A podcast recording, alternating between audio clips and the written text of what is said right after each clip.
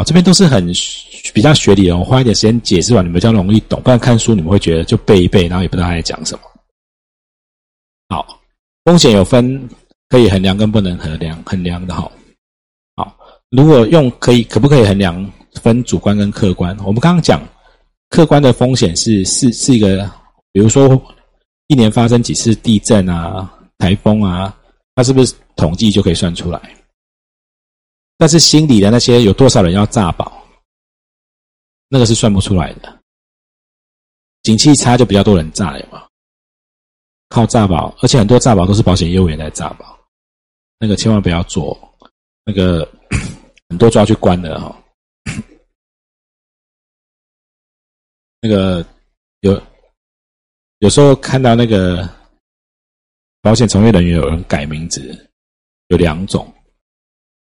有一种是真的是算命，有一种是他旧的名字，你去查会有前科的，会找到判决。OK，好，那个如果你们要真的是要做保险啊，你们真的这个行业可以做很久，啊，不要再做到很多年以后累积一个很不错的那个经，可能是一个主管啊，或怎么样，因为你很年轻的时候公司没有教好或什么，然后做了。错的事情，然后被人家拔掉。我现在看到很多都这样子。嗯，现在在这方面有很多学生来求救，都是这样子。因为刚开始卖保险的时候，公司没有很认真，没有正确教，然后呃有一些不能做的事情，但是因为整个单位都在做，所以他也不知道这是错的。啊，有一天经过十年、二十年，爬到一个单位很高阶以后，整个单位被挖到经纪人公司，有没有？那保险公司就打电话去给他早期的客户。因为早期比较不懂事，有一个一个问：哎，你那时候是不是你自己签名的？你们知道买保险要自己签名哈，都知道哈。可是很多人不会这样做啊。然后公司说：如果如果你不是自己签的，我就把这二十年的保费都退给你。那你知道公司会打哪种保单吗？投资性保单有亏损的客户。你觉得投资性保单如果有亏损的客户，保险公司打来问你是不是自己签？如果当初你又不是自己签，他告诉你可以把钱都退给你的时候。你会不会老实招来？会嘛？好，那好，他就取得两三件证据后，就去把那个被挖走那主管，因为惩处是以你行为时所属的公司，所以即便你已经离开了保险公司，你跳槽到保金，他一样就撤销登录，三年不能再做保险。那搞完以后，就是整个事情结束以后，就只有爽到经纪人公司。因为他找了一个主管，带了一堆人来啊，这主管被拔走，人都留在他这里这样子，哎，啊，可是很很惨啊，那很惨啊！不要，我看到好多，看超超多了。买旅平险很便宜吗？有自己签名过吗？哦，你们有经验吗？好，那个去年就是拿旅平险来诈保的，一堆卖完以后拿到保单就去主管机关检举，不是签名，他就问他说：“哎。”为什么我没有签名就拿到保单呢？那你就说不出来。那给我十万，不然我就检举你。因为检举他也知道你就是三年不能做保险。对，我就说我应该要利用这种专业知识来盈利，我应该会比现在好过很多哈。啊，不要做这种事情哈。好，会不会风险哦？纯粹风险跟投机风险啊，有一种风险是只会损失不会获利的。买股票有风险，有吗？有赚有赔，投资基金有赚有赔，详情请阅基金有没有？所以投资基金有没有风险？有，但是它是它叫投机风险，投机风险可能赚可能赔。但是纯损风险就是这个东西发生只会损失不会赚钱的。那保险处理的是哪一种？纯纯粹风险或纯损风险？哈，有时候考题会用不同的名字，纯粹跟纯损是一样的，就是这些我们保险只能处理。那那保险可以处理主观还是客观风险？客观哦，主观是弄不就算不出来。好，好，那用事事故发生的原因，在课本应该也有提哈，对不对？这是课本有提，我拿出来讲的。静态跟动态。好，哎，对不起，好，静态静态就是呃，像你们可能会想象地震、台风、洪水，它是会动的，但是它其实是。每年都在发生的。好，那动态风险就是会因为法令的变动啊，是这些呃才影响的风险哦。这这稍微讲一下，这个可能选择题考，这这只能背而已哈。影响的范围基本跟特定哈。如果像地震就全部人受伤，但是火灾可能就特定一个小范围，这个都是考选择题，这里比较要用这样稍微记一下哈。好，那哎，那再来风险的分类，如果我们只看保险人处理的是不是纯粹或纯损风险，好，这保险只能处理纯粹或纯损，对不对？啊，投机是不能，你不能，呃，买股票赔了叫保险公司赔钱。好，那纯粹风险在我们保险里面，有一些是不能保的，有一些是能保的。哦，要要保险它是有专业技术去精算的，所以不是什么保险都能保。嗯，如果要可以投保的风险，它其实要有六七个要件啊。有些风险算出来，如果呃保费很高。它也不会商业化，哈。来，这个在第四页。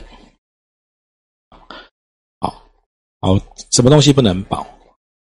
比如说，我是小提琴的艺术家，我要保一个，万一有一天我我的手受伤，我就不能拉琴了，能不能保？他他会这样想，但保险公司会不能做。啊，我们如果要做保险，你要有够多的人会面临一样的危险。因为保险就这样子，比如说很一群人，好，台湾两千三百万人，都都都可能会生病，但有人会生病，有人不会生病，对不对？所以大家都缴一点保费，那谁生病拿去用？所以买保险。大部分会出险，还比较少会出出险的人占大部分还是少部分，少部分对买车险，就是这么多人在开车，然后大家缴钱，然后呃出事的拿去用，对不对？所以大部分是大部分人是不会出险的，然后少部分人是出险的。可是台湾现在买不到假释车体险了，对不对？你们知道吗？因为假释车假释车体险的保费已经贵到吓死人，因为每一台买每一台都出险。因为年底业务就跟你讲，哎，板你都缴了保费啦，来钣金烤漆一下。所以你们现在买不到假释车体险的，因为贵到吓死人，那个保费已经贵到吓死。那现在快要连乙式都很难买，就是太多人去诈保，那个就是道德危险。好，好，所以我们刚刚讲那个小提琴家，除非全世界有足够多跟他一样厉害的小提琴家，那他他才能去很多人去投保嘛，然后算出来说。万一他手受伤了，怎么怎么保怎么赔？哦，刚那个小提琴家不能保的原因有很多。第一个，第一个这样的人太少；再来，他的他的损失不能估计。我们车险怎么出险？车子怎么修？多少钱？你看病多少钱？日额一天多少钱？死掉赔多少钱？那是可以约定的。那你小提琴家要怎么？哦，手受伤就赔你五十万好了。没有不行，我不能拉琴，我去演出，而且我以后好，你你算不出他的损失，不能量化，所以损失你要可以投保，损失要可以估计，要有足够的危险，你算足够的足够多的单位面临一样的危险，然后保费要算出来要缴得出来的，然后不能大家一起出事，只有少部分人出事，哦，所以其实不是所有的东西都可以买。啊，那像这种基本概念，你们常在寿险上，你们很难很少遇到。财产保险，你们有时候会，如果你们以后要做产险，会很多人有人问：哎，那我这可不可以保险？啊，不能保。哎，对，哦，啊，对不起哦。好，那个呃，不能保，你要讲得出来理由，他会觉得哦，原来是这样。不然讲为什么你们保险公司都做保牙？哎，不是。哦，不是这样子哈。好，那可以保的风险呢，在在我们能做的保险身上只有四种。课本写人身财产责任，对不对？课本应该写三种。来，多补充一个尽力，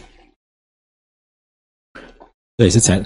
好，所以我们如果这一堂课要讲的是人身保险，我们考的就是呃生命跟健康啊，人身保险保了生命健康嘛。那我深深觉得我好像会上成四十个小时，糟糕。好，那个那财产保直接跟间接。什么叫直接？什么叫间接？房子烧了，是不是直接有损失？对不对？那三天不能开店呢？工厂烧了，五天不能营业，那就叫间接损失。好，这好，那责任保是对别人，就像你们开车常保第三人责任险，别人的身体受伤或别人的财产，你把人家你把人家弄受伤，你要不要负责？要。那把人家车弄坏，把人家房子弄坏，要不要负责？就保对别人的责任。好，那尽尽力是有一些特别的财产保险是可以保的。刚刚讲了，厂房因为失火啊，比如说像台积电的工厂地震，它晶圆生产线停停产，它收入会减少，它可能会增加一些费用啊，重建这个生产线，它的整个公司的精力是不是会损损失？啊，那个是可以保的，那个是可以保的，只要能量化哈。好，好，我要再快一点点哈。第五页，风险管理的步骤。来看医生的步骤，你你挂号去看医生，医生会先做什么？哎，确定哪里不舒服，对不对？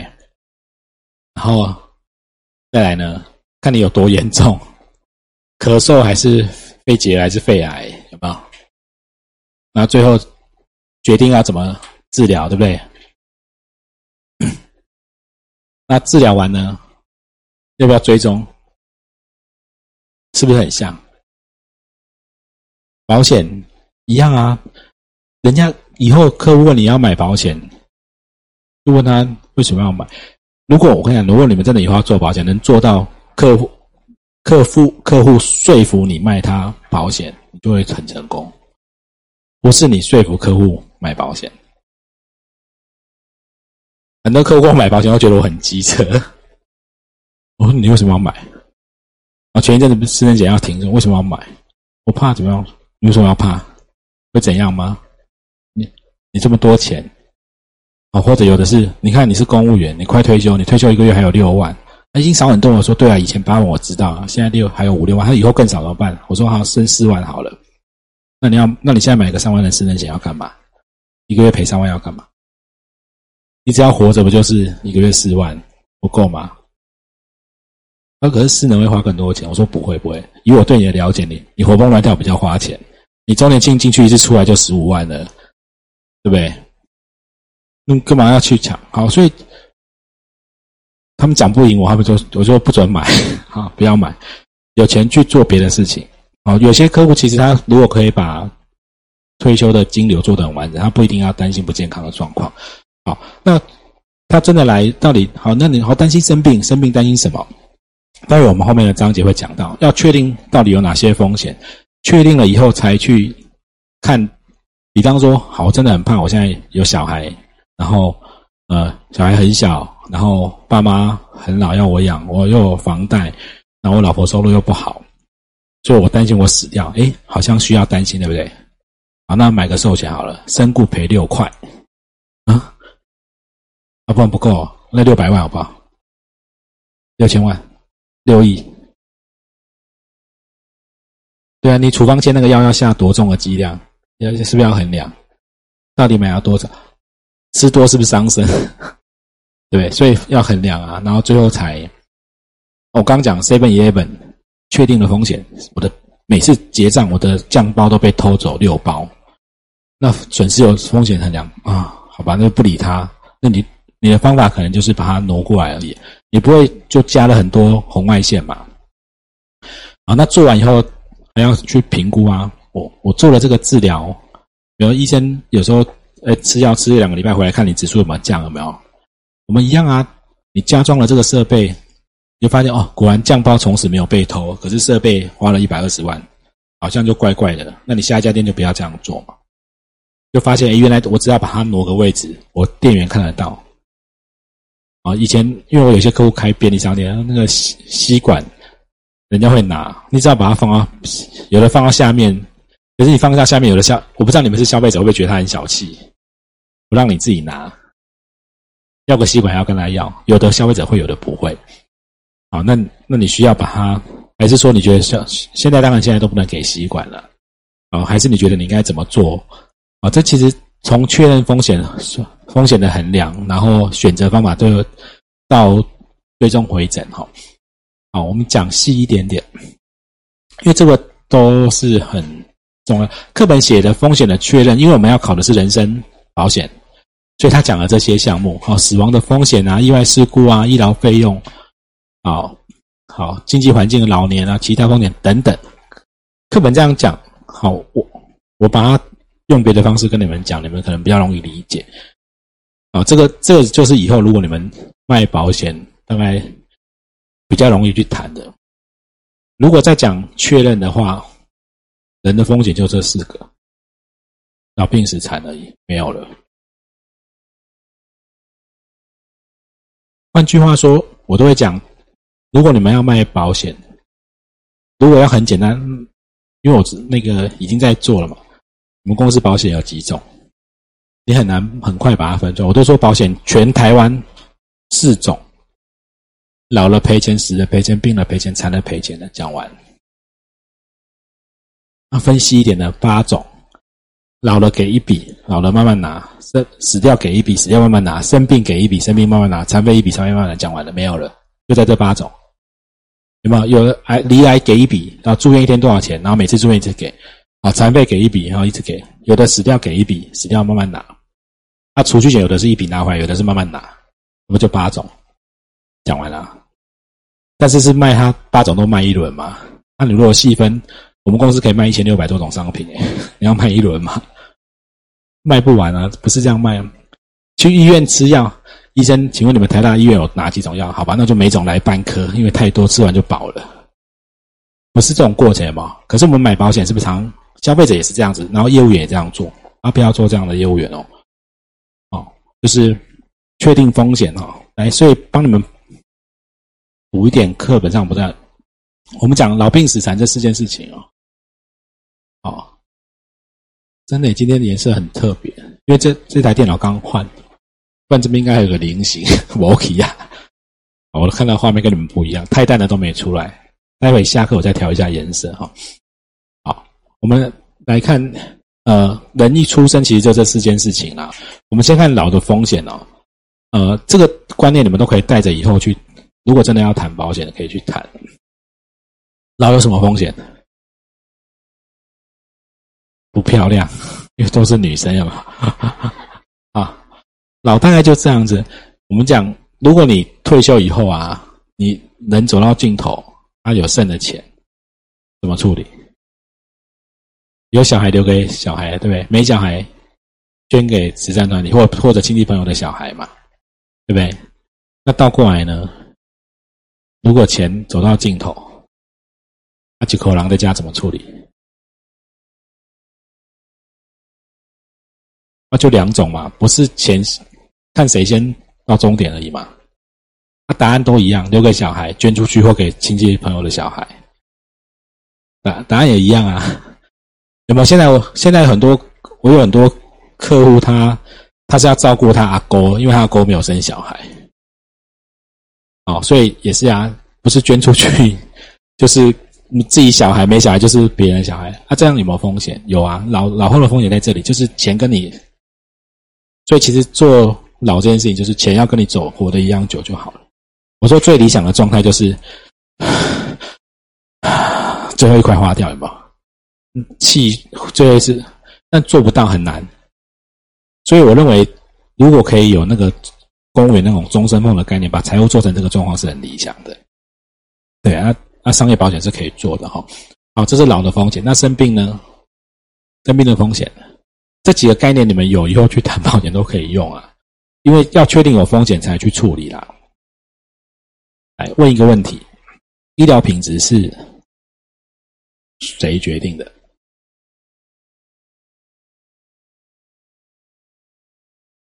医学中心。医生自己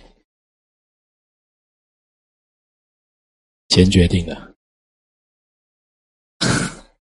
我本来下一张放的是满满的金台币，后来觉得太那个太，对，是钱决定的啊。嗯，哦，钱决定了，所以，所以其实，呃，像呃最近也就是一个急性盲肠炎，就是你要传统就是切开开嘛，不然腹腔镜或者是有人有的医学中心来帮你用 LAC 开，好，所以钱会决定的。我刚好在五年前有机会去参加这个研讨会，其实那时候就呃有很多呃看到很多趋势跟讯息。现在经过五年，健保现在二十五年了哈，健保二十五年了。呃，其实研讨会的东西很多，大大概谈四件事情而已。这个是健保的支出，在五年前，你看这是一百零二年。如果你们呃，我我有新的数字，但不在这边上了哈。你看到那个支出一直在往上，健保的支出一直在往上。然后，呃，健保一直在亏损嘛？昨天的新闻，健保费有没有涨？有吗？哦，一直在涨。好，然后但是很奇怪哦，健保支出增加哦，健保赔钱，健保费一直涨，可是每每个人的医疗支出还持续在增加，因为追不上健保，它怎么涨都追不上那个医疗费用的增加哈，所以你还是要自己增加。所以健保做了很多事情，比较。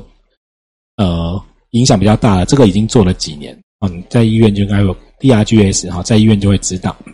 你们可能不知道，我讲一下，就是呃，过去因为会有滥用医疗资源的状况，所以健保就就做了规定啊，以后比如说你是这个病，通常应该花多少钱？我做过统计的，你就花在这些钱里，你花太多我就不补助了，或者我打折补助，大概这样的概念。所以他会他会限制一些状况。可是有一些个案是比较复杂的，比如说我们车祸骨折，跟老人家车祸骨折，跟老人家又有糖尿病车祸骨折，虽然都断一只脚，可是医起来费用可能不一样。但就会大家以前会听到医疗人球嘛，哦，看到这个我收这我就一定亏啊，因为健保不会付啊，那我就不要收，就推给别人，或者是医到一个状况就请你先出院，因为我钱用完了。据我所知，我不知道真的假的，我那个我。朋友在场跟讲，他他们的他们的医生在开看诊的荧幕上面会有红绿灯，红绿黄黄绿红黄绿红，你们也有吗？你们没有？什么意思呢？这个这个这个患者在医的时候费用都还够的时候就是绿灯，快过的时候黄灯。那如果你用到超过的时候变红灯，他会从医生的薪水扣的啊，所以医生就会请你先出院。然后经过一段时间，再他就会，但他不会这样跟你讲啊。那这是因为我我父亲自己亲身就遇到了，就是治疗他就说：“哎，哇，北边怎么复原这么快？”好了好，就出院，出院回家两天再送回去，就住多住八天。本来第一次出院是开韧带，再两天回去是伤口感染清创，就八天。那两个诊断码不一样，医院就可以请两次钱。可是第一次，因为我爸爸年纪比较大，那时候医我猜他可能费用就已经爆掉了。他就他不会跟你说，那那个他爆掉，他就说哇，你恢复的很好，可以出院。我就看我爸爸明明就还蛮虚弱，但我但是我们也不想在医院住那么久，我们在这就出院，没想到再回去更久。本来开完可能三四天出院，因为感染，不但回去还再挖掉一块这样子。好，所以就会有这样的状况啊。所以医疗险在处理都是这些东西了哈。我有时候就会问，我们真的生病了，你会去诊所地区？去医院还是去医学中心？大家都想要去医学中心嘛？啊，两脚骨折会怎么开？还是因为有时有一些状况上，当然这个举例是让大家比较容易理解。因为你你超过他的费用的时候，他很多会，你如果自费会让你处理。好，医疗险在这里，那死亡呢？身身故呢的风险？来，这个有看过这种场景吗？好，我问一下哦，如果这个是你的家人、朋友、配偶、子女，然后他就在斑马线上，他都没有错，你们会怎么跟撞到他的人求偿？要赔多少钱？因因为他不会讲话了哦。好，假设是你的配偶、你的子女。你们会怎么跟撞到他的人求偿？啊，我有我很有诚意啊，我都会赔。我的我不小心，我酒驾，我无照，我没看到他在斑马线就被我撞死。你们会怎么跟我要钱？我就会开算啊，你看他才刚出社会，然后一年好，然后再来啊，因为养他这么大，那什么精神好，不就这样要吗？万一不是人家撞到，是他自己跌倒就摔死了，那你跟谁要？对啊，所以所以就要，如果如果真的你会觉得他有要补偿的东西，你可能要透过保险。这就是回回头你保险应该怎么买？我们常常看可能就是这些东西。所以死亡死亡风险是从这边去看的。我常常讲，单身走掉就走掉，但结婚有小孩，小孩又刚生，房贷又房子刚买，你可能责任很重。那等到小孩大了，房贷缴完了，爸妈不在，可能又变很轻。对，应该就是去算这些费用，死亡风险从这边看，到底你的身价有多少，还有你的责任有多重啊？评估哈。残，好，呃，我们把这一段讲完再休息哈。好，再问一个状况，刚刚那个假设车子撞到没有走，你接到电话。是医院或警察打来的。那你的家人因为发生事故，现在送到哪个医院正在手术？你冲到医院就亮着这样的灯啊！现在当然不会啊，现在不像那种，就是可能会有一个牌子啊，手术谁哪谁在手术？那你在外面等等了十五个小时都没出来，你心里怎么样？很紧张哦，还是会在那边继续玩手游？不会吗？因为已经没电了，手机十五个小时就没电了。哈，有没有看到医院的手术房都有人蹲在那插头旁边？有吗？有去待过就知道。好，后来好不容易变绿灯，手术结束了，然后医生出来了。来，谁是？请问是谁？谁谁是谁谁谁的家属？你靠过去，那时候心里怎么样？忐忑。医生口罩拉下来，说那个呃，恭喜你，我把他救回来了。要整个人软掉，有没有？啊！但是因为脖子受伤，脖子一下瘫痪，啊，那你们谁要把他接回家照顾？好，所以瘫痪在在处理是这种事情。那你看，接如果是你，我问你们，如果你们自己被接走的那个人啊，不管是父母、配偶、子女在顾你们，那你们只有脖子意识很清楚，脖子一下都没有感觉，大小便都还要弄擦澡，怕。你们躺在那边，然后看着看着你的子女或配偶、父母照顾你们，你们心里在想什么？安乐死什么还没过嘛，不如死一直算了，对所以你就鼓起勇气跟你的家人说：“我觉得这样子生不如死，你不如让我死一死好了。”家人就说：“哦耶，好，把你弄死，对吗？不会，对不对？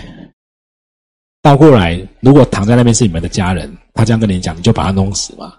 不会。所以其实有时候。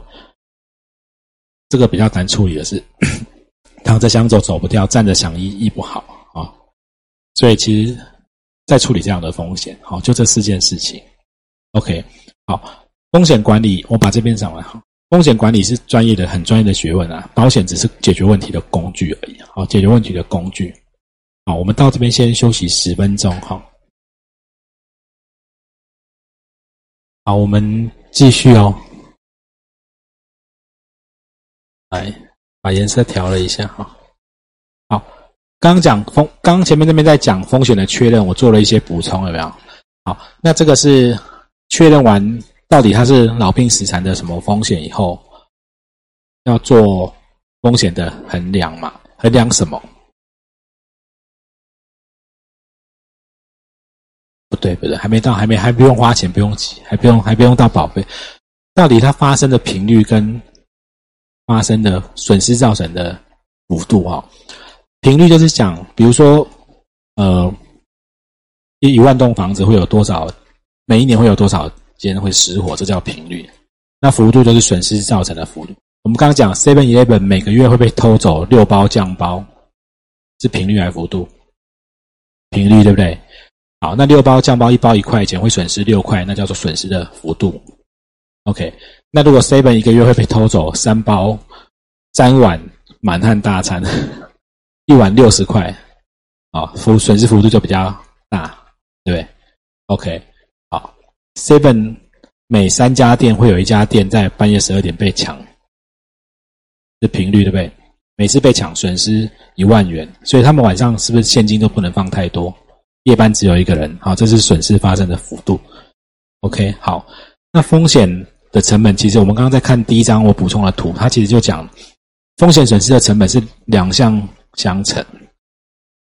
呃，我们讲说每一家店每一个月会被偷六包酱包，每包酱包一块钱，所以他每一家店每一个月的风险损失的成本是不是就在关东煮的酱包就是六六元？如果在满汉他在那泡面上可能一三碗，然后一碗六十就是一百八，